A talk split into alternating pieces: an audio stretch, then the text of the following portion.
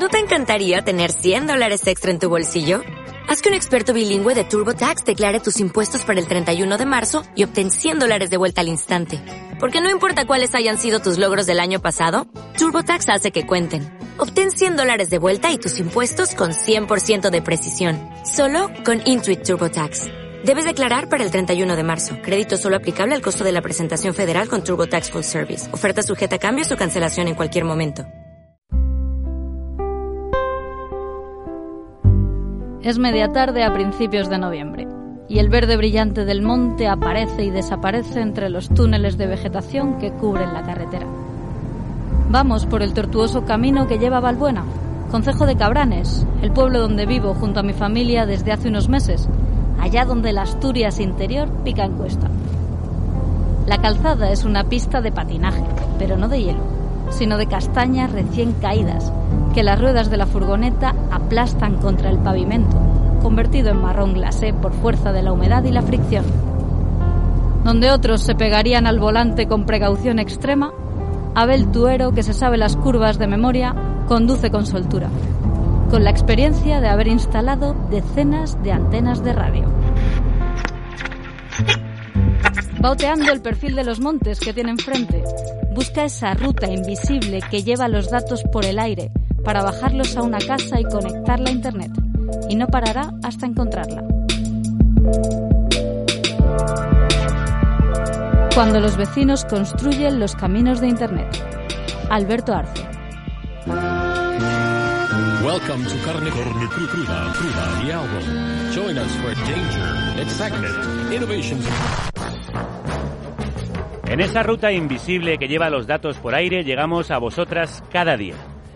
Gracias a las comunicaciones, a la tecnología, podemos viajar a muchos rincones, pero todavía hay lugares con poca población a los que no podemos llegar nosotros, ni los mensajes, ni las videollamadas, ni las series en streaming. Hoy hablamos de los pueblos El teléfono marcado no se encuentra disponible en este momento. donde el Por servicio de telefonía es deficiente, hay cortes de suministros y la velocidad de conexión a Internet es lenta o inexistente.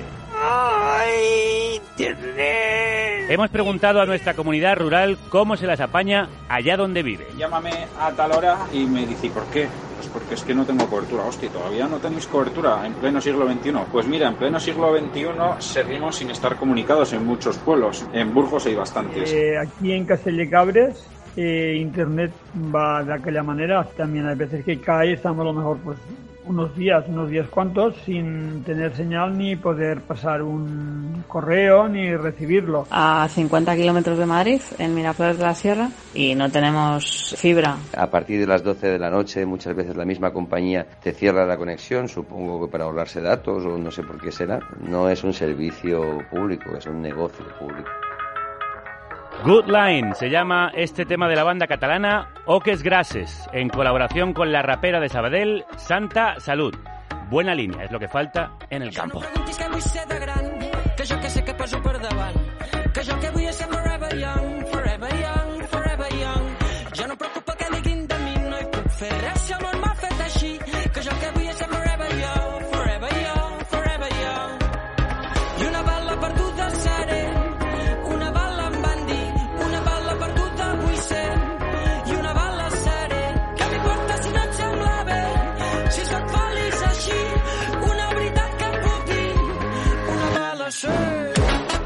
La buena línea va este programa gracias a nuestra familia que da Good Good Life a la República Independiente de la Radio y trabajo al equipo formado por Elena Gómez, Manu Tomillo, Paz Galeana, Álvaro Vega, Marta González, Violeta Muñoz, Rocío Gómez, Eva López y Javier Gallego.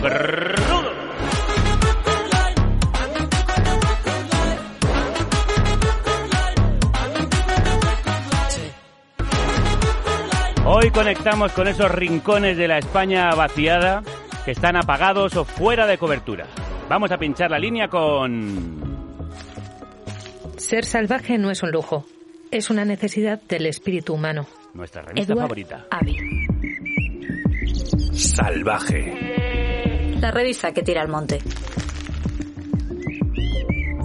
Anabel Roda es su redactora jefa y antes de conectar siempre hacemos una prueba de sonido.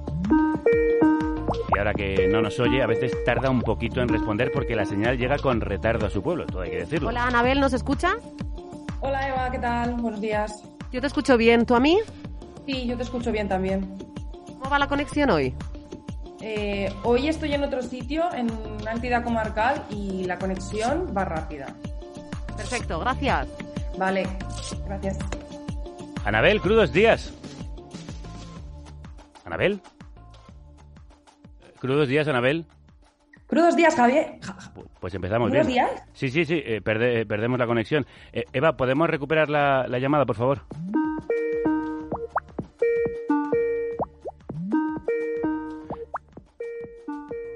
Anabel, ¿me escuchas ahora? Anabel. Sí, a ver, A ver. a ver, espera, que me muevo en la habitación. ¿A- ¿Ahora? Sí, ahora mucho mejor, mucho más claro.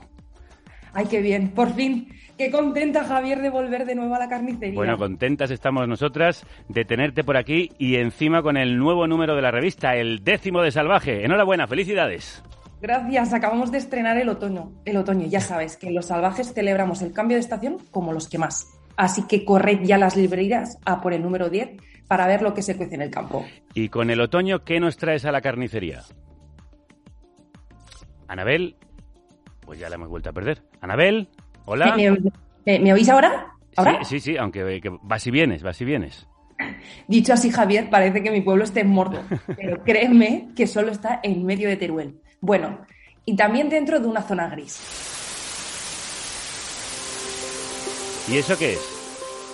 Es un término que hace referencia a una zona en la que solo hay un operador de red que dé servicio de conexión a una velocidad de más de 30 megabits por segundo y en la que es poco probable que se implante otra red en los próximos tres años. ¿Cuál es la velocidad normal en una zona normal? Según el índice de Speed Test Global, que mide la velocidad media que se alcanza en los distintos países, en España, la velocidad media de navegación es de 187 megabits por segundo.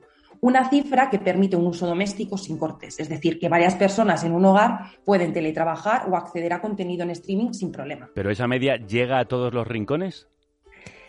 Existen las llamadas zonas blancas, que ni siquiera disponen de ninguna red con la que navegar a una velocidad mínima que permita escuchar música online, ver una película en streaming o hacer una videollamada. Según el último informe del Ministerio de Asuntos Económicos y Transformación Digital, un 13% de las zonas rurales del Estado no tiene este acceso a Internet de al menos 30 megabits por segundo. Un 13%, ni más ni menos. Bueno, hemos preguntado a nuestra audiencia y nos han llegado mensajes de muchos sitios. No vivo en un pueblo, vivo en la ciudad de Sevilla, en el barrio de Triana, pero eh, soy fotógrafo y he considerado desplazarme a una casa que tengo en el Parque Natural Sierra de Aracena, concretamente en la localidad de Castañuelo, pero no existe cobertura, ya no cobertura de Internet, cobertura móvil. Esto que los que vivimos en la ciudad nos parece algo bueno, que no lo tenemos en cuenta porque creemos que en todos los sitios ya hay cobertura en el siglo XXI, nos encontramos con una realidad que están sufriendo las personas que allí viven. No nos olvidemos de ellos. Ellos no tienen lo mínimo necesario para emprender o llevar a cabo una actividad que para nosotros es el día a día. Qué bien explicado, Anabel, porque eso también afecta a la cobertura móvil. Esa es la otra cara de la moneda. La cobertura móvil proporciona capacidad de red para realizar una llamada y datos con los que acceder a Internet, los 3, 4 y hasta el famoso 5G. Sin embargo, existen muchos interiores del país en los que recibir una llamada o consultar un simple mensaje de Telegram o WhatsApp con los datos móviles se convierte en una odisea. Y contra esta odisea se rebelaron los vecinos de la comarca de la Sidra, en Asturias. Hace un siglo, un poco más arriba, en la peña de la que cuelga mi casa, el agua manaba de la montaña. Y el abuelo de un vecino la canalizó hasta las casas. Hoy, aquí sigue sin llegar ninguna empresa municipal de aguas, pero gracias a ese abuelo yo tengo agua corriente. La fórmula para resolver un problema sigue siendo esa. Si la red no viene, vamos a buscarla. Trabajo, trabajo y trabajo. Nos autoorganizamos y la traemos a donde vivimos. En el siglo XXI, Internet es el nuevo agua. Lo cuenta nuestro querido y admirado Alberto Arce en Salvaje, en el reportaje sobre el acceso a Internet en los pueblos de esta comarca asturiana. Y tenemos con nosotros a uno de sus protagonistas, César Díaz, impulsor y presidente de sextaferia.net. César, crudos días. Crudos días. ¿Qué es esta feria? ¿Cómo nace y por qué? Esta feria nace en el 2013 como cooperativa de, usuarios. Al final somos vecinos y vecinas que vivimos en el medio rural, que ya en los 2005, 2010, 2015 estamos sufriendo la situación de las telecomunicaciones en el medio rural y, en el 2013 decidimos darle una fórmula para buscarle para buscarle una para buscarle una solución. Esta feria, eh, bueno, en, cada provincia, en cada región de España tiene su tendrá su nombre propio, pero viene a ser una, una sexta feria, viene a ser un trabajo comunal que hacen los vecinos del, del medio rural, pues para arreglarse la carretera, para, para poner los arcenes, para arreglarse el agua, para arreglarse infraestructuras que, que si no se la hacen ellos mismos, eh, eh, no, no, tiene, no, no, encuentran una solución. ¿no? Sí, de hecho hicimos un programa especial sobre el Procomún, en el que hablamos del concepto de sexta feria. Aprovecho para recomendárselo a los oyentes que no lo hayan escuchado. Anabel. Según el diccionario, como bien decíamos, eh, de la lengua asturiana, sextaferia es el trabajo comunal que realizan los vecinos de una aldea para arreglar sus caminos. ¿Ha servido de inspiración para encontrar Internet? ¿Y por qué? ¿Y por qué? ¿Qué conexión hay entre la búsqueda de agua y de Internet, César?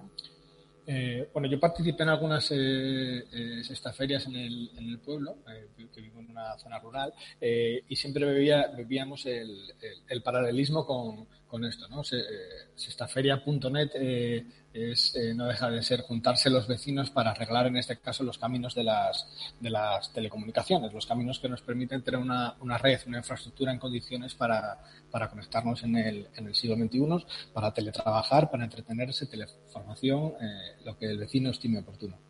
César, dicen que no te gustan mucho las entrevistas, por lo cual te agradezco que estés hoy aquí, y que no necesitáis publicidad. ¿Qué pasa? ¿Que no dais abasto a todas las solicitudes?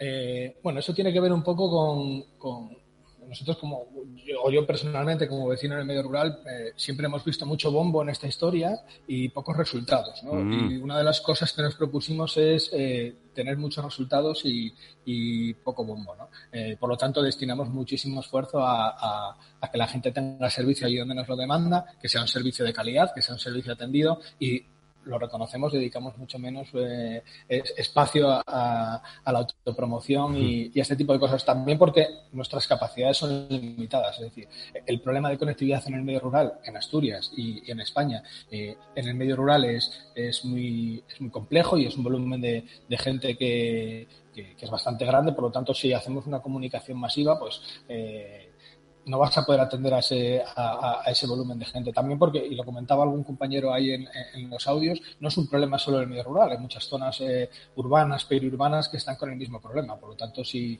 si anuncias que lo vas a resolver y no lo resuelves, claro. pues tampoco le, le, estás haciendo un buen, un buen servicio a la gente.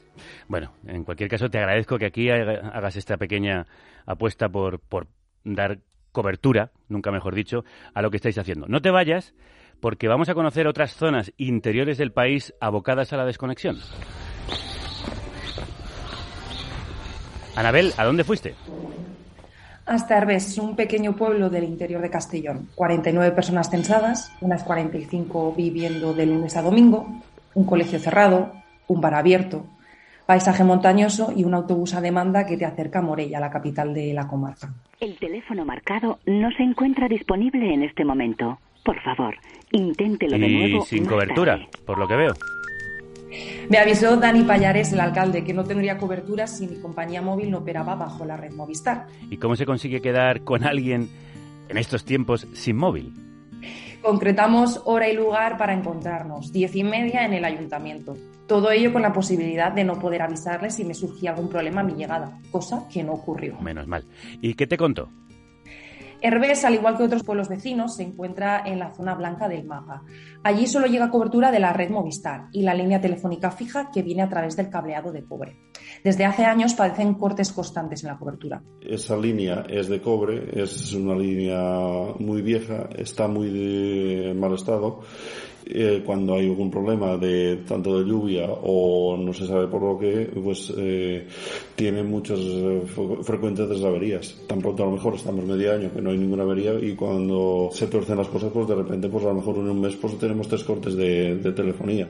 Esos cortes de telefonía de los que habla afectan también a la cobertura móvil. Y claro, sin cobertura para poder llamar y sin datos móviles, la vida se complica. Hay veces pues que nos quedamos sin, cobertura fija ni móvil y claro, pues te- o bien te tienes que desplazar a, a Peñarroya o de cara a Morella para poder eh, realizar un pedido, comunicarte con algún familiar o cualquier otra gestión que tengas que hacer eh, con telefonía móvil.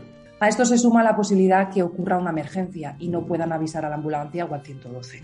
A l'estiu, per exemple, que som més gent, doncs, potser eh, ara vaig a tal lloc i antes arribaves tu que, que t'arriba el, el WhatsApp a l'altra persona d'això. Como anécdota me contó que en los pasados veranos, cuando son unos pocos más en el pueblo, enviaban, por ejemplo, una foto por WhatsApp y llegaba antes a ver a la persona que la, que la imagen que mandaban.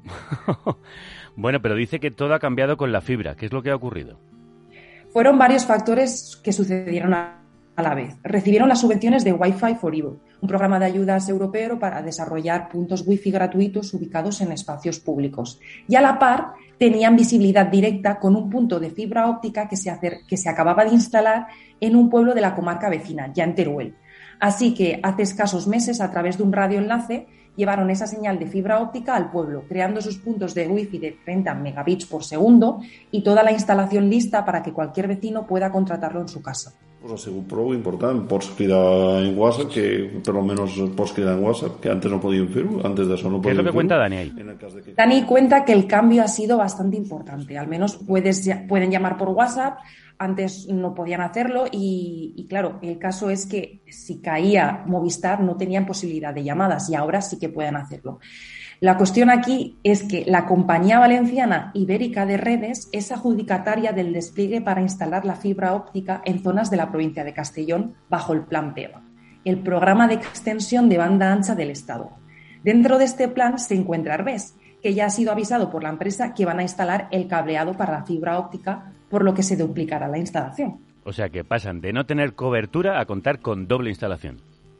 La historia, Javier, es aún más rocambolesca. Fa un any o algo així, la empresa Movistar, per substituir el cable de Sigue, cobre sigue, cuenta, cuenta. este que estava parlant, va, va instal·lar un cable de fibra. El cable de fibra està inoperatiu hasta aquí a la caseta de Movistar seva des de fa un Me cuenta que lo que le llama la atención es que hace un año Movistar instaló un cable de fibra para sustituir el cable de cobre y está inoperativo. Y no saben por qué. No tienen comunicación de ningún tipo ni plazos de cuándo se va a poner en marcha. Ese cable, según dice, sería la solución para dar cobertura 3G y 4G a la torre. Sería la solución también para dar fibra de 60 megabits por segundo a la localidad. O sea, si lo he entendido bien, recursos disponibles pero mal gestionados. Bien, nosotros abrimos nuestras redes y nos llegó una historia parecida. La cuenta José María, alcalde de Bañuelos de Bureba, en Burgos. Lo más gracioso de nuestro caso es que tenemos un cable de fibra óptica que pasa en el año 94, 95 por la entrada del pueblo. Pero hoy en día, por el bien común de nuestro pueblo, y fíjate que, hay casas a 20 metros de este cable, no nos conectan con fibra óptica. Nos ni nos dan cobertura ni ningún tipo de contestación. que para hacer una llamada o una transferencia tiene que alejarse varios kilómetros y se queja de la falta de respuesta. Cuando les vas a contar que no tienes eh, cobertura y ahí empieza el partido de fútbol, empiezan a, a repartirse la pelota, a pasarse la pelota uno a otro. Tanto la Junta de Castellón en nuestro caso como las diputaciones, el gobierno central como Europa me han llegado a decir en algún caso que esto es tema de Europa, una ley europea, y me llegan a decir, no, es que tú internet tienes, estás comunicado a través de satélite, entonces tú ya estás comunicado, ya está, digo, joder, qué bonito. Sí, pero es que si a mí me da un infarto en la puerta de mi casa y no tengo un teléfono fijo, eh, lo mismo me da tener teléfono en casa, si fuera de mi casa no tengo cobertura. Ese es tu problema, a mí no me cuentes películas, me han llegado a decir. El cable pasando por delante de la puerta de tu casa y aún sin conexión, sin cobertura. Desde Castellón a Burgos hay muchas zonas de nuestro país que viven desconectadas. Hoy hablamos con César de Sexta Feria, un proyecto autogestionado que ha resuelto esta situación en el interior de Asturias, como estamos contando. Eh, César, se quejan de la falta de respuesta. ¿Vosotros habéis recibido algún apoyo de las instituciones? Eh, bueno, nosotros cuando empezamos el proyecto, que es allá por el año 2013, eh, una de las eh, criterios que nos marcábamos era ver si nosotros mismos, los vecinos, éramos eh, capaces de hacerlo. Eh, eh, capaces de hacerlo sin dinero público y capaces de hacerlo sin dinero privado.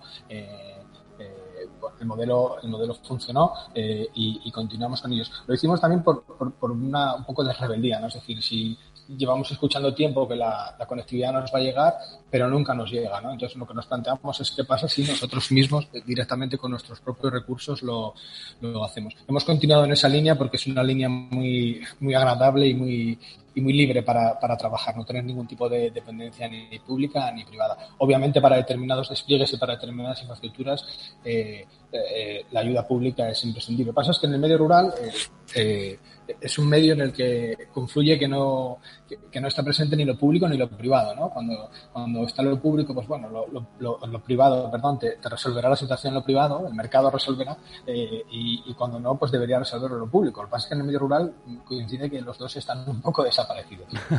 Anabel. ¿Existían las infraestructuras necesarias para ello, César? ¿Qué, qué, qué fallaba o qué falla ahora? Eh, bueno, eh, eh, el tema de la conectividad es el tema, el problema este de la, de la última milla. El problema está en que la situación es tan complicada en algunos sitios que faltaban todas las millas anteriores. Cuando tú como un proyecto pequeño pretendes resolver la última milla y, lo que te encuentras es todas las millas anteriores sin resolver es un poco complicado. Falta una infraestructura de telecomunicaciones que, que, que, sea una infraestructura de calidad, ¿no? Como comenta la gente de, de que es el modelo que nosotros seguimos, eh, ya que no hay ninguna red de telecomunicación, o va a haber muy pocas, al menos que haya una que sea buena y que tenga un, unos criterios de uso eh, mancomunados, ¿no? Que sean unos criterios de uso eh, comunes. Sextaferia.net se inspiró en un proyecto anterior y conocido en esta carnicería, Gifinet. Llevan 15 años como proyecto ciudadano para hacer llegar Internet a cualquier parte a través de una red de telecomunicaciones abierta, libre y neutral, con la voluntad de eliminar la brecha digital entre zonas rurales y urbanas. Ramón Roca es su cofundador y experto en telecomunicaciones. Ramón, crudos días. Buenos días a, a todos. Cuéntanos, ¿qué hace exactamente la Fundación Gifinet para que proyectos como el de esta feria hayan podido ver la luz? Bueno, nacimos para esto, porque yo mismo estoy eh, pues en otra zona rural. Hace pues 15, 20 años sufríamos pues la discriminación de vernos que no teníamos acceso a las mismas posibilidades que la gente en las ciudades y nos movilizamos. Entonces hicimos la fundación justamente para apoyar a iniciativas como la de Sexta Feria en, en Asturias o en cualquier otro lugar del, del mundo uh, para ayudarles a, a, que puedan disponer de sus propias telecomunicaciones a través de una infraestructura común. ¿Y de qué manera les ayudáis? ¿Qué es lo que hacéis? Bueno, desde darnos soporte moral, que también es importante, pero compartir conocimiento, procedimientos, uh, esto es muy importante en el ámbito de la uh, tecnología. Luego están todos los aspectos uh, legales, jurídicos, administrativos, es decir, son muchos aspectos a trabajar y nunca Uh, seremos bastantes y hay muchas cosas que, que hacer. Hay mucho para apoyarse y, y, tiene mucho sentido pues los proyectos colaborativos, especialmente cuando uh, son a través de iniciativa ciudadana, ¿verdad? Pues las empresas a veces se basan ellas solas, pero la gente pues tenemos que ayudarnos unos a otros. Anabel. ¿Se puede llegar a todos los rincones del país con un modelo como este, Ramón? Desde luego, sin ninguna duda. Es decir, si he llegado a sitios, pensar que yo, pues bueno, vivo en un municipio como cualquier otra persona en España, pero el núcleo de población, yo vivo en una masía, en el campo, es decir, en la zona rural. Esto es lo peor de lo peor. No es aquello de vamos a llegar a las ciudades de no sé cuántos habitantes. Los habitantes en donde vivo yo, uh, pues somos mi familia y los animales, ¿no? Que hay aquí. Si hemos llegado aquí, podemos llegar desde luego a cualquier sitio. Esto no es un milagro, es decir, esto es cuestión de ponerse. Además, para, os daré un dato. Uh, es decir, cuando uno vive en un sitio así, es decir, para uno vivir en cualquier parte, lo que se necesita en el siglo XXI es uh, lo mismo que se necesitaba en los siglos anteriores, que es uh, agua y electricidad y ahora en el siglo XXI pues se añade Internet, ¿no? Es otro de los servicios. Pues Internet es mucho menos costoso que llevar el agua o la electricidad. Entonces, desde luego, es posible. ¿Y qué está fallando? Le hago la misma pregunta, te hago la misma pregunta que le hacíamos a César. Bueno, fallan eh, muchas cosas. Venimos de, en el apartado de las telecomunicaciones eh, de unos monopolios que se privatizaron. Eso ha creado pues unas formas económicas. Es decir, eh, no es que no sea posible conectar a masías como la que vivo yo, sino que quizás no es del interés de determinadas empresas que obviamente, y sería una ingenuidad pensar lo contrario, se mueven por otros criterios, donde quizás aunque a veces uh, no, no quieran decirlo abiertamente, les importa más pues el dividendo a sus accionistas o cuestiones especulativas que no realmente el conectar a todos. Claro, pero ahí tendrían que intervenir las instituciones públicas para precisamente hacer un servicio público. Desde luego, y no sé si aquí me estoy metiendo en un jardín, pero la, eh, veníamos del, ¿verdad?, de que Telefónica pues tenía nos llevaba el teléfono, ¿verdad?, a cualquier pueblo en, en España, y esto ya se hizo en el siglo pasado, con el cobre, que por cierto es mucho más complejo que ir con la fibra, ¿vale? Eh, esto se privatizó a raíz de la liberalización y yo no quiero ahí meterme en, en jardines, pero sigue siendo un, un, servicio verdad fundamental el acceso a las telecomunicaciones. Y lo que no se entiende muy bien es que 30 años después de esta privatización pues eh, aparecen unos reguladores unos aspectos para controlar estos aspectos de mercado que no se produzcan estas disfunciones y estas disfunciones siguen ahí Uh, entonces, uh, alguien debería reflexionar sobre qué es lo que está pasando, porque uh, lo, no se trataba de sustituir un monopolio del Estado por otro monopolio o un oligopolio de facto. entonces, um, ahí es una reflexión que creo que bien, bien merecería otro programa. Sí, una reflexión que creo que es muy pertinente y aunque decías que no querías entrar en el jardín, creo que has puesto por lo menos los dos pies en esa entrada del jardín y me parece interesante que lo comentes aquí. Alberto Arce, en el reportaje que mencionamos al principio, describe así la dificultad de engancharse a la red por el paisaje montañoso que rodeaba su casa. No me gusta lo que estoy viendo. Se queja desde el borde de la carretera, escáner en mano. No estoy encontrando el repetidor. No tengo trayectoria limpia. Va a ser por esos eucaliptos de ahí enfrente. Explica mientras saca la escalera de su furgoneta para probar desde el lugar más alto posible, el tejado. Una vez arriba se pone una lámpara en la frente y regresa al escáner. Tras unos minutos de tensión y desfallecimiento, el bip bip bip pasa de agudo a grave. Ha tenido suerte. Y entonces me explica todo el proceso, que suena a magia. La misma experiencia que sucedía en los valles asturianos de la comarca de la Sidra también le ocurrió a Eva Navarrete, miembro de la red de fibra óptica de Marata y el Turó de Les Gentides, otra iniciativa vecinal de red comunitaria en la comarca catalana de Osona hay muchas casas diseminadas. Las familias estamos esparcidas por el territorio y el despliegue pues comporta muchos metros de cable para llegar a una unidad, otra unidad. No es como una zona urbana que pues con un par de metros, ¿no? Tienes todo el edificio vertical con muchos vecinos. Punto número uno es esto, es una zona rural. La otra es por la orografía. No es llano, ¿no? Y esto complica, por ejemplo, lo que es un sistema de radioenlace que lo hemos tenido durante unos 12 años, que implica tener que plantar muchas antenas para poder pues, irradiar el, la señal, ¿no? El primer paso a seguir, eh, según cuenta ella, para tener una red comunitaria es formar un grupo. Ya sabes, Javier, solo no puedes, con amigos sí. Es una red de entrada que no es privada, no es pública tampoco, sino que es comunitaria, ¿no? O sea, mancomunada lo que significa es que es comunitaria. La sufragamos, la mantenemos y la utilizamos entre varios agentes. Entonces se pone en contacto con la Fundación Wifinet, la cual se encarga de hacer un estudio y de diseñar el proyecto de construcción de la red. Se estudia el caso y se ve que otros agentes pueden implicarse en la construcción de esa red, como ayuntamientos o entidades comarcales. ¿Y cómo se puede uno unir a una red ya establecida? Hay que reunir un mínimo de vecinos que realicen esta aportación, porque esta red se paga gracias a una serie de aportaciones, más la participación, digamos, del ayuntamiento en este caso.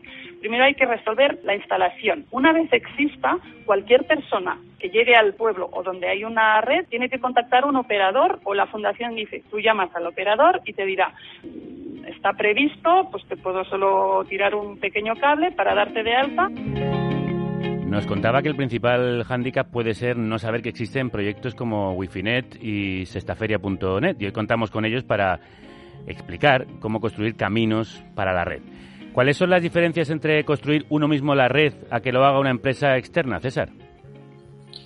Eh, bueno, yo creo que, a mí- y a mí siempre me, me gustó. Eh, yo siempre que buscaba las soluciones de conectividad para mi pueblo, para mi zona donde vivía, eh, perdía muchísimo tiempo en intentar que otros lo hiciesen. ¿no? Eh, eh, el hecho de que te lo hagas tú para ti mismo, eh, obviamente quiere decir que le vas a poner toda la implicación y toda la capacidad técnica posible en base a tus, en base a tus recursos. Entonces yo creo que una de las ventajas de hacerlo eh, tú mismo, eh, yo creo que la principal es la esperanza. Es decir, la, la esperanza de que, de que, de que la red te pueda llegar a, a ti, ¿no? Es decir, te pones a trabajar y, y el día uno ya estás eh, viendo eh, objetivos que se pueden alcanzar o que se pueden cumplir. Solo con el factor esperanza en el medio rural, es decir, eh, esa capacidad de poder hacerlo uno mismo, eh, yo creo que es un punto muy, muy a favor. Más allá de todo el soporte y, y- y la filosofía y, y el planteamiento que es muy útil que, que- que nos llega desde gifi.net.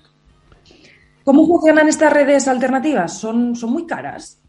El principal coste que tiene mantener una infraestructura de este tipo es el, el mantenimiento de la propia infraestructura. En sí mismo la conectividad y estas cosas son, son, son costes bastante sencillos. El, el problema es tejer esa red y, y mantenerla. Tanto en radio, que seguramente es más, es más caro que hacerlo que, que en fibra óptica, como en fibra óptica. ¿no? El, principal eh, coste que tienes es el, el mantenimiento. Pero en ambos casos, tanto en radio como en fibra, son, son costes perfectamente asumibles por, por los propios vecinos si se, si se ponen con ello.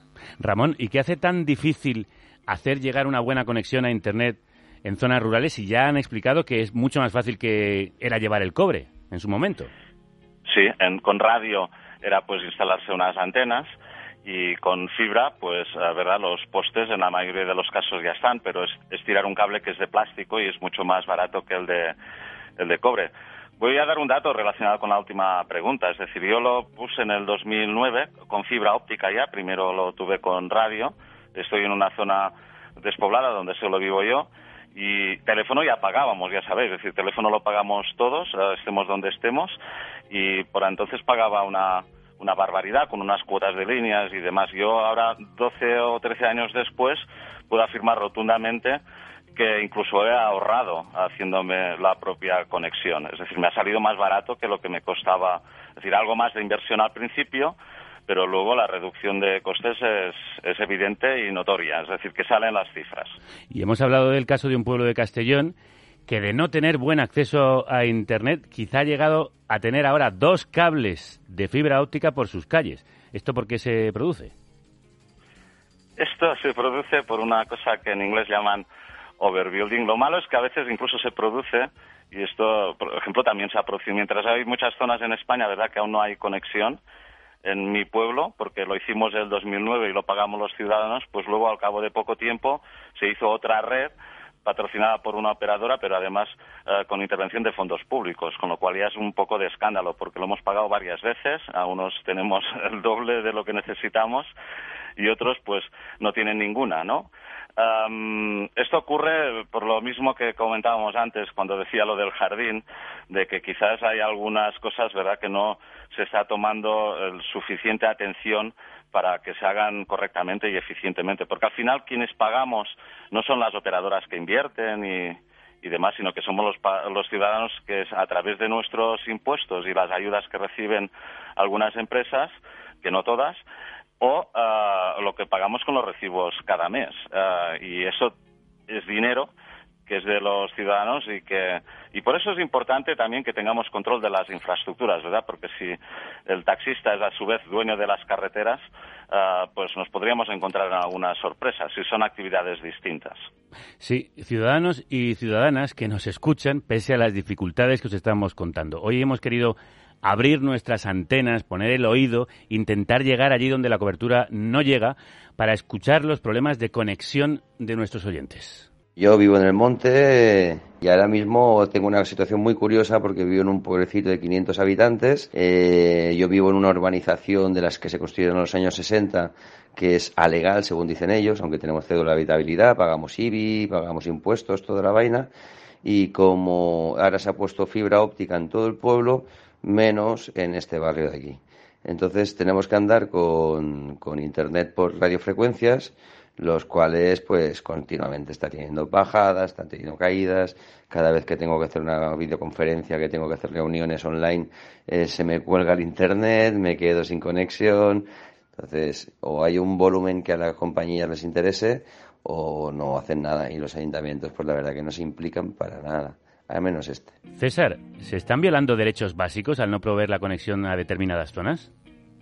Eh, bueno, como está el debate de si es un servicio básico, universal y todas estas cosas y, y si se debe implementar o no de forma masiva. Eh, obviamente nosotros creemos que sí. Eh, yo, a mí se me ponían los pelos de, punta cuando se inició la pandemia y el confinamiento de todas estas cosas y nos llegaban historias de, de consejos en, Asturias, que es donde nosotros trabajamos, en la que eh, obviamente los, los, chavales no podían ir al cole, por lo tanto se tenían que quedar en casa, tenían que hacer los deberes de forma telemática y como no tenían conectividad en su zona, y estamos año, hablando del año 2020-2021, eh, la policía local, servicios sociales, quien fuese, iba hasta el colegio, eh, recogía los deberes impresos y los repartía por todo el concejo en papel.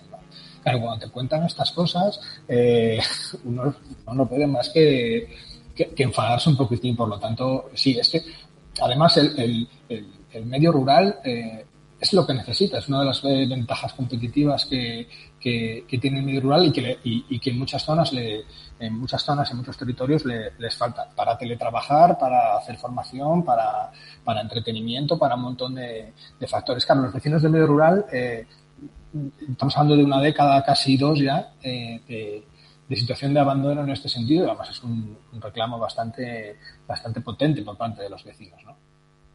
En gran parte de las zonas rurales del Estado, la única empresa que opera es Movistar, antiguamente Telefónica, y parece que sigue pasando como nos contaban desde Canarias. Yo vivo en el norte de Gran Canaria, en un pueblito de no muchos habitantes.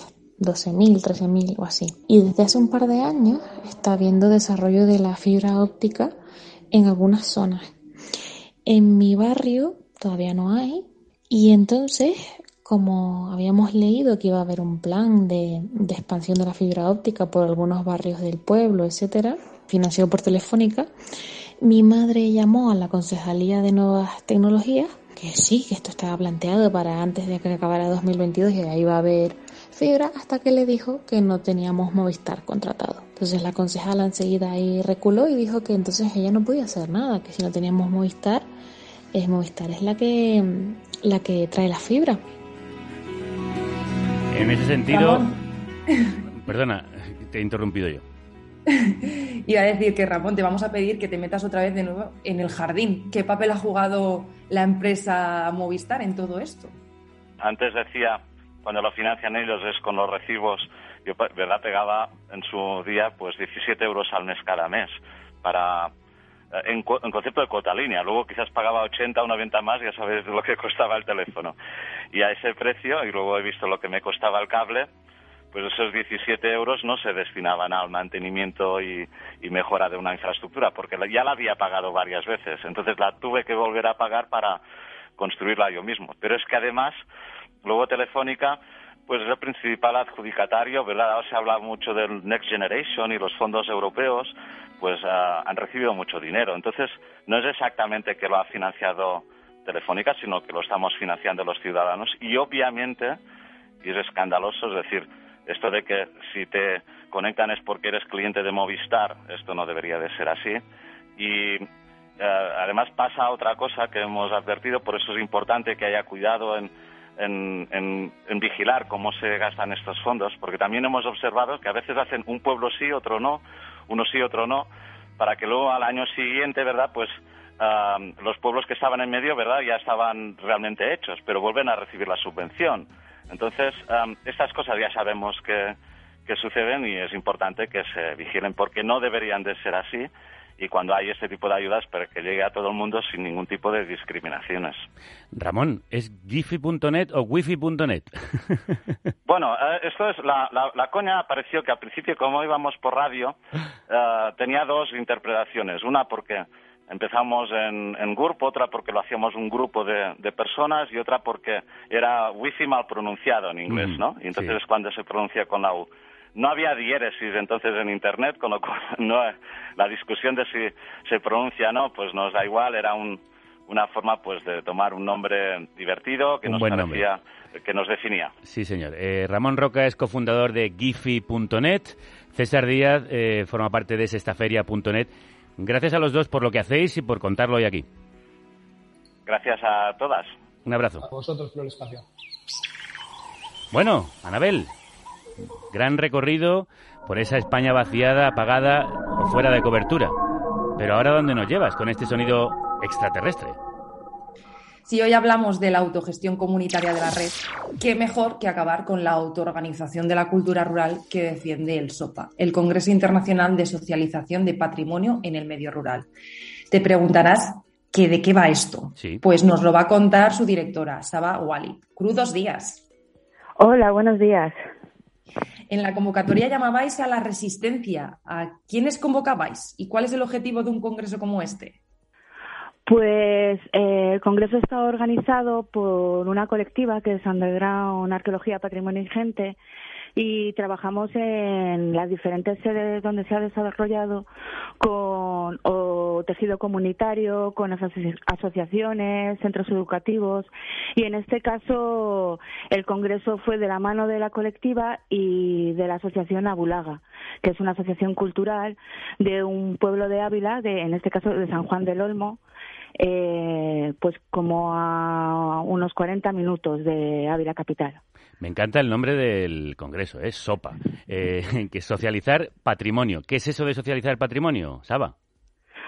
Pues nuestra intención al ponerle ese nombre era, pues, por una parte, aprovechar ¿no? el acrónimo de socialización del patrimonio, pero también eh, generar ese espacio como de cocina, donde se ponen diferentes ingredientes en una olla y se permite que se mezclen todos esos sabores para crear un caldo rico.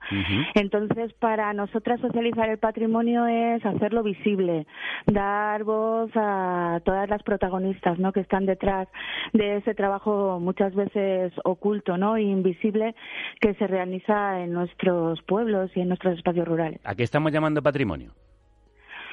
Pues la verdad es que patrimonio es una palabra que está mm, actualmente no muy en entredicho si seguir utilizándola, si no.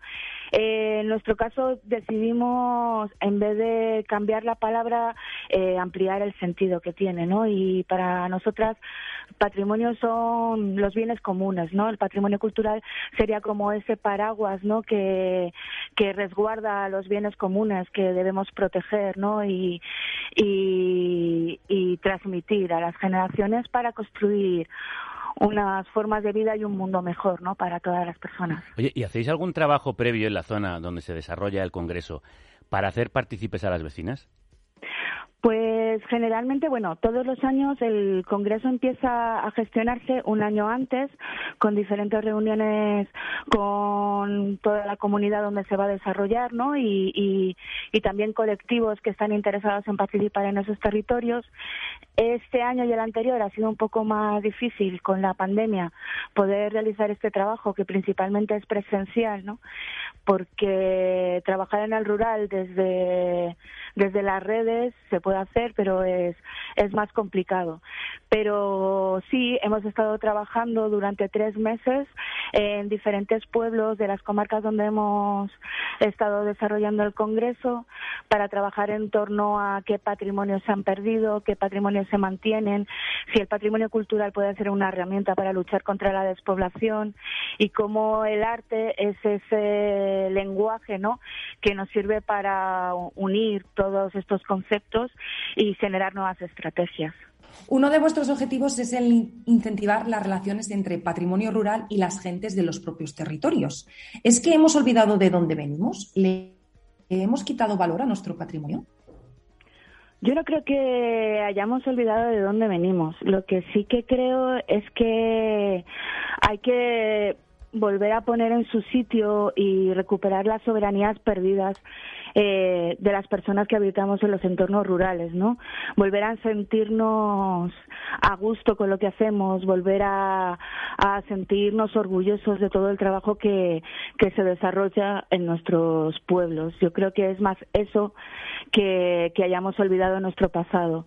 Y un poco eh, crear esos espacios donde revisar todas esas memorias y crear nuevos relatos para construir nuevos futuros es como volver a poner en valor esas cosas que están metidas en un cajón que no se han olvidado pero que necesitan sa- salir otra vez no para para que nos sirvan como, como nuevas propuestas eh, para construir nuevos entornos rurales. Saba, y cuéntame mm, uno de estos congresos, cómo se desarrolla, qué cosas pasan, cómo reaccionan los vecinos, las vecinas. Pues generalmente las vecinas y los vecinos eh, enseguida se incorporan a toda la gestión, van de la mano, son muy propositivos. Eh, muchas veces está pues la idea esa de que las personas que viven en los pueblos pues no, no participan tanto ¿no? de la de la vida cultural, sobre todo de la que les viene de fuera, que como lo que pasa en las ciudades, ¿no? donde los tiempos y los espacios son mucho más dinámicos. Pero en realidad es una visión bastante negativa y que hay que romper, porque en general las personas, las vecinas y los vecinos que, que, que viven en nuestros pueblos enseguida quieren trabajar de la mano de la organización, enseguida quieren incorporar nuevas cosas, dar su punto de vista, eh, buscar espacios, ¿no? Donde donde enseñarnos todas las cosas que hacen. Así que en, en general las personas que viven en los pueblos son bastante proactivas en este sentido. Saba Gualín, gracias por enseñarnos lo que hacéis en SOPA, en ese Congreso Internacional de Socialización del Patrimonio en el Medio Rural. Eh, muchísimas gracias y mucha suerte. Gracias a vosotras. Un abrazo. Muchas, muchas gracias a vosotras.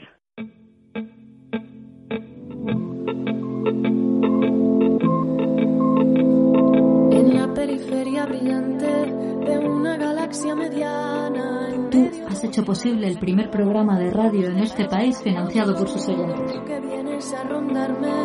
Tú como los nueve has hecho posible el trabajo de un equipo de 10 personas y una veintena de colaboradores. Tú que vienes a rondarme. Amárrate a mí. Tú has hecho posible otra forma de hacer periodismo y de contar la realidad.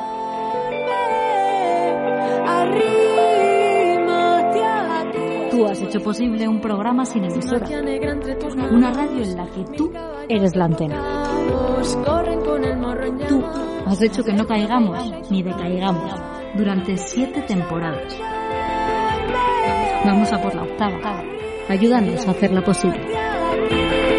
Carne cruda. En la periferia brillante. Si seguimos aquí, Una galaxia mediana en es por medio tu- es por tu- es por tu- oscuro, es por tu- donde flota nuestro diminuto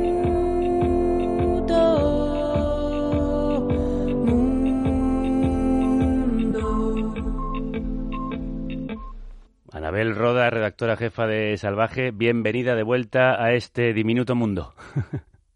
Pues muchísimas gracias. Nos vemos el mes que viene ya. Sí, un placer tenerte como siempre por aquí. Un diminuto mundo en el que caben cada vez más voces. Carne cruda. Ecologistas en acción presentan un espacio con una, con una ecológica aplastante.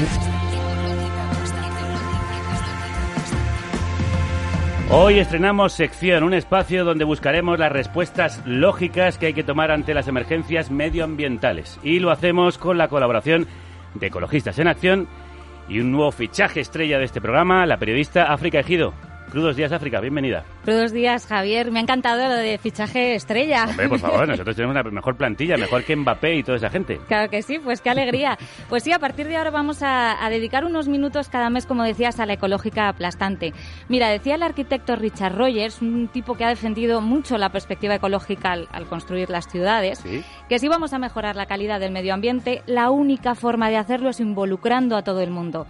Y en esta sección es lo que queremos hacer, pero como lo hacéis en este programa, desde el argumento, desde los datos y desde entender qué está ocurriendo. Y como antes decía, vienes de la mano de nuestros amigos de Ecologistas en Acción. de la mano de sus expertos, porque con ellos vamos a entender lo que pasa, por qué pasa lo que pasa y sobre todo qué podemos hacer. Iba a decir para que tengamos un planeta mejor, pero al paso que vamos, no sé si para que tengamos planeta sí, eso es. en el que Eh, vivir, eh, ¿no? Nos conformaríamos ya casi con eso, aunque queremos mejorar el planeta que está destruyendo la acción del hombre. Los gobiernos llevan tiempo poniendo en marcha políticas de transición energética para frenar el aumento de la temperatura global, para limitar el uso de combustibles fósiles, pero hoy vienes a hablarnos de un escollo que ata a los gobiernos para llevarlas a cabo. De un escollo enorme al que se enfrenta no solo España, sino otros 52 países de Europa, Asia Central y Japón, además de toda la Unión Europea. Cuenta, cuéntanos. Fíjate, este año nos enterábamos de que Países Bajos había recibido dos demandas millonarias por sus planes para eliminar el carbón en 2030. Demandas que provenían de las energéticas alemanas RWE, una de las mayores emisoras de CO2 de Europa, y de Uniper. Cada una reclama al gobierno, fíjate, más de mil millones de euros como compensación por cerrar las centrales que operan en el país. ¿Y es el único Estado que se enfrenta a demandas al poner en marcha políticas para eliminar combustibles fósiles? Pues el problema es que no, que hay 142 demandas millonarias y esos intentos de legislar, en la mayoría de los, eh, a esos intentos, perdona, de legislar, eh, en la gran mayoría de los casos para cumplir el Acuerdo de París, del que seguro que habéis hablado un montón de veces aquí, Sí. los objetos, de, des- los objetivos de desarrollo sostenible y en general para poner en marcha esas políticas climáticas de las que, de las que no hacemos más que hablar. Pero vamos a ver, esto es indignante. ¿Cómo es posible Lo es, lo es. que estas empresas puedan demandar? ¿Quién las ampara? Y sobre todo, ¿pueden estas empresas impedir abiertamente a los gobiernos legislar? Pueden, pueden. Y es así por un acuerdo internacional del que te quiero hablar hoy, que se ratificó en 1994. Es el llamado Tratado de la Carta de la Energía. Este acuerdo, fíjate, lo firman estos 53 países y lo que hace es proteger las inversiones en el sector energético, conce- concediendo a inversores y multinacionales extranjeras el derecho a demandar a los estados firmantes si creen que han regulado contra sus intereses económicos presentes y, ojo, también los futuros. La clave dónde está? En que esa demanda encima no se efectúa ante los tribunales estatales, sino ante un sistema de justicia paralelo. Es decir, tienen un mecanismo internacional de arbitraje que es quien decide. Un sistema de justicia paralelo en el que no hay jueces. No solo no hay jueces, sino que quien decide son tres abogados privados que se reúnen a puerta cerrada y es ahí son donde se decide si un Estado ha de pagar o no por haber legislado. Y lo peor de todo es que estas sentencias son inapelables. Entiendo que en muchos casos estas demandas de las compañías acaban disuadiendo a los gobiernos de legislar, claro. Claro, impide que se pongan en marcha esas políticas climáticas de las que hablábamos, esa transición energética, pero así nos lo explicaba Irene González, que es eh, miembro de Ingeniería Sin Fronteras. Pero el tratado sigue protegiendo inversiones de petróleo, carbón y gas y los estados que se atreven a legislar a favor del clima pueden acabar pagando indemnizaciones millonarias. Y existen precedentes, ¿no? Como los ejemplos que tú has dado, pero también Italia, que fue demandada por rechazar un permiso de una explotación petrolífera, o Eslovenia por solicitar un impacto ambiental a un proyecto de fracking, ¿no? Teniendo en cuenta estos precedentes, entonces, claro, uno se imagina qué pasará con nuevas políticas climáticas en el Estado español como la, la ley del clima. ¿Qué pasará? Pues este tratado, Javier, afecta también a cualquier medida en favor de políticas sociales contra la pobreza energética, algo que además nos pilla muy de cerca en las últimas semanas. Hay varios países que ya lo han experimentado. Escucha. Esta es otra de las caras, ¿no? A la vez duras y desconocidas del tratado. Estamos inmersas en una escalada eh, sin precedentes del precio de la luz. Eh, las miles de familias en el Estado español que están en situación de pobreza energética están angustiadas, ¿no? Y con dificultades de hacer frente a recibos más elevados. Y al mismo tiempo, ¿no? Hemos visto en otros países anteriormente, como Bulgaria o Hungría, que medidas contundentes para frenar el precio de la luz y disputarle el poder a las grandes eléctricas han dado lugar también a demandas millonarias en el marco del tratado, ¿no? Entonces, esta cara es muy peligrosa a la hora de abordar la situación de las familias en situación de vulnerabilidad. Pues es un tratado que, si esto te parece poco, pobreza energética, políticas climáticas, perjudica también a las arcas públicas porque hace que ciudadanos y ciudadanas acabemos pagando para que los beneficios de las compañías energéticas se mantengan intactos. Si un país pierde una demanda, pues este dinero acaba saliendo de presupuestos públicos a los que hay que sumar costes de defensa y honorarios de abogados. Entonces acabamos indemnizando multinacionales a costa de los bolsillos de la ciudadanía cuando este dinero podría emplearse, ¿no? En servicios públicos de calidad, en hacer la transición, ¿no? A un modelo energético más sostenible o en mitigar, por ejemplo, la emergencia climática. Aquí lo estamos viviendo en este momento. Si los gobiernos están atados a los intereses de las compañías energéticas, es difícil que se tomen decisiones valientes. Lo es porque este tratado protege especialmente las inversiones en combustibles fósiles. Mira, España además tiene récord de demandas con un total de 50 por el recorte a, los, a las renovables hace una década. ¿Y en cuánto dinero se traducen esas demandas? Te vas a quedar de piedra. El dinero que han reclamado los inversores extranjeros en estas demandas asciende a 10.000 millones de euros.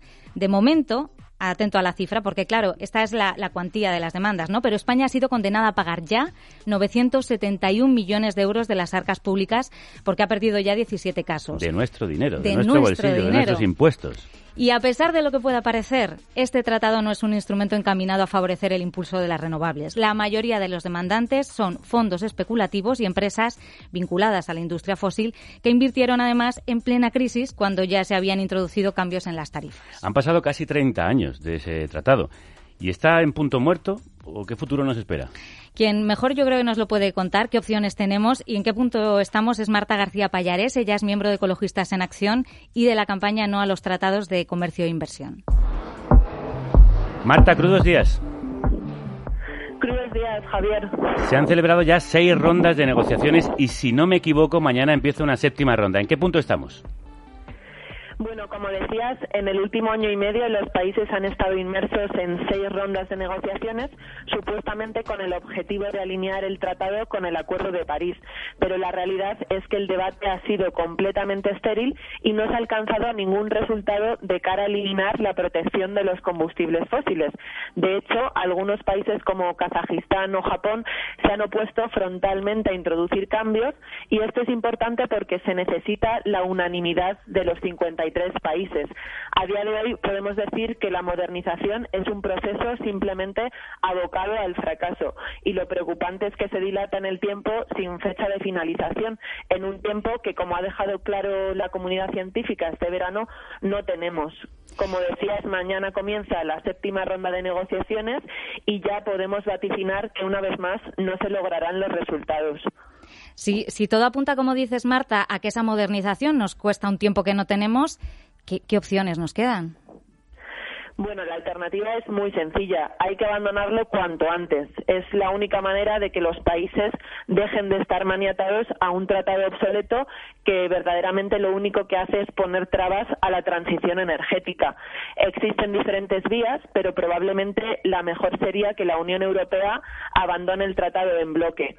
Otra alternativa que es más sencilla es que un grupo de países o incluso un país en solitario lo abandonen de forma unilateral. Por el momento, España y Francia ya han reconocido que el tratado es incompatible con el Acuerdo de París y además han prometido que si la modernización fracasa, iniciarán esa salida algo pues de lo que nos hemos alegrado, pero que será papel mojado si no se traduce en acciones inmediatas. No podemos seguir esperando y hay que salir. Ahora el balón está en el campo del gobierno. Al margen de esos movimientos políticos, ahora también hay campañas eh, en, en, en el marco de la sociedad civil. ¿Se están movilizando, os estáis movilizando para pedir una salida del tratado?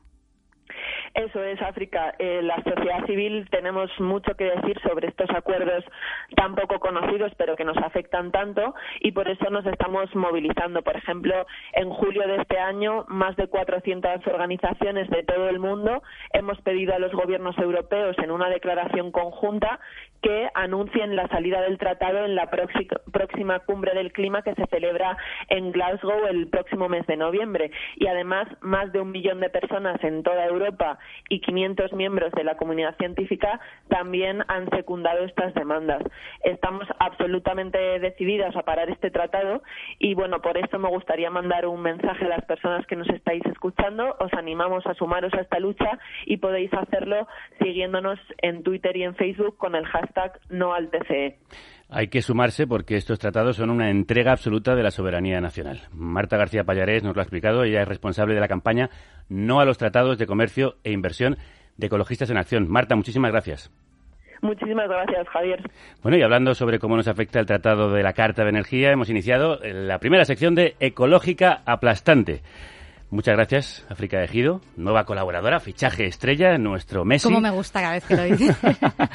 que nos explicará en los próximos meses cómo de importante es dejar de colocar los intereses económicos por encima de los del planeta.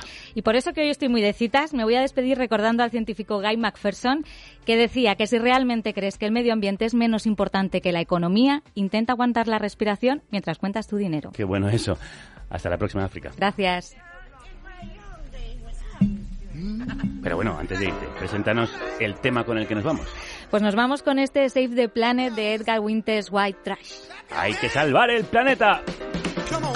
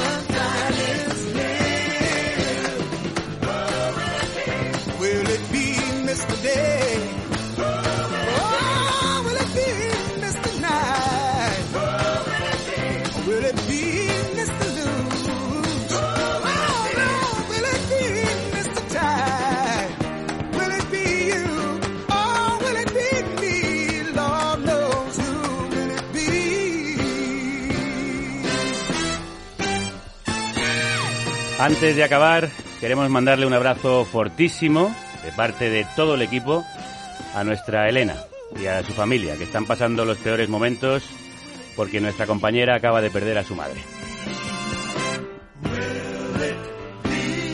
No hay palabras para consolar este dolor, pero los abrazos acompañan. Y espero que esta música también lo haga.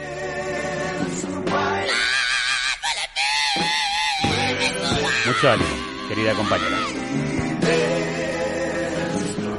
Ya sabes que esta es tu familia. Volvemos mañana. Hasta entonces, que la radio os acompañe.